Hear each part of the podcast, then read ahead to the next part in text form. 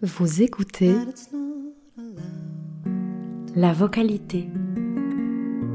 That I should just turn, turn, turn around. avec Clara Ingles. But you facing me makes my heart pound, pound, pound. Bonjour à vous, chers auditeurs et chères auditrices de la vocalité. Nous reprenons aujourd'hui le rythme de nos épisodes thématiques et cette semaine, Estelle Mattei et moi-même mettons chaque jour à l'honneur une voix en particulier, une voix à multiples facettes. Elle est partout et à chaque heure du jour, voire même de la nuit, dans nos oreilles et sous nos yeux, qu'on le décide ou non, qu'on s'en rende compte ou non, cette voix que l'on cherche peut-être à écouter, à détourner, à réfuter, à rejeter, à apprécier, à remettre en question, voire même à silencier. Vous l'avez deviné? Allez, je vous aide un peu. On va parler de la voix médiatique. Eh oui, celle-là même qui, comme la mienne, qui vous parvient à l'instant précis dans vos oreilles, par l'intermédiaire de vos casques, vos écouteurs, vos enceintes ou vos petits micros de smartphone, ces voix, nos voix, qui sont véhiculées sur les ondes. Alors aujourd'hui, embarquons pour un petit tour d'horizon autour de la voix radiophonique.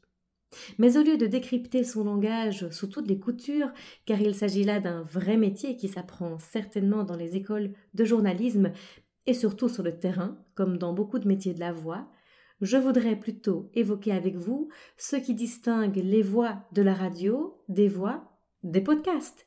Parce que oui, la vocalité que vous écoutez à l'instant surfe sur la grande vague du podcasting qui s'enfle démesurément depuis ces dernières années et en particulier depuis la pandémie de 2020 avec une multiplication impressionnante de nouveaux podcasts chaque jour dans le monde et des centaines de millions d'écoutes chaque mois. Mais l'heure n'est pas ici aux statistiques. Interrogeons-nous plutôt sur l'attrait des podcasteurs et des auditeurs pour cet objet sonore en vogue. Bien sûr, le contenu est bien souvent en avant-plan, avec une pléthore de sujets divers et variés à la disposition de tout un chacun, mais au-delà de cela, ce qui fait lien entre le destinateur et les destinataires, serait-ce bien la voix qui voyage sur ces myriades d'ondes, ou devrais-je dire les voix tout aussi différentes les unes que les autres, avec leurs accents régionaux, leurs timbres tantôt spontanés, tantôt travaillés, mais toujours bien identifiables. Et elle est peut-être là, la différence majeure, si l'on compare la voix radiophonique à celle du podcast.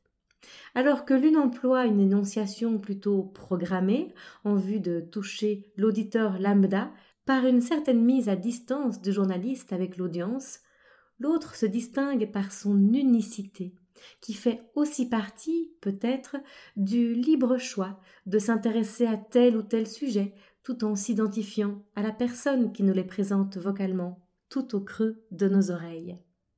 La proximité, la chaleur, la vibration, l'émotion, la complicité, les sentiments que les voix du podcast établissent avec celui ou celle qui la reçoit, tout cet ensemble de sensations qui nous font nous sentir vivants, ne serait-il pas l'une des raisons de ce succès grandissant du podcast, à l'heure où nos liens physiques et réels, où nos échanges de voix à voix, les yeux dans les yeux, tendent à se distendre au fur et à mesure que les écrans s'interposent dans nos relations.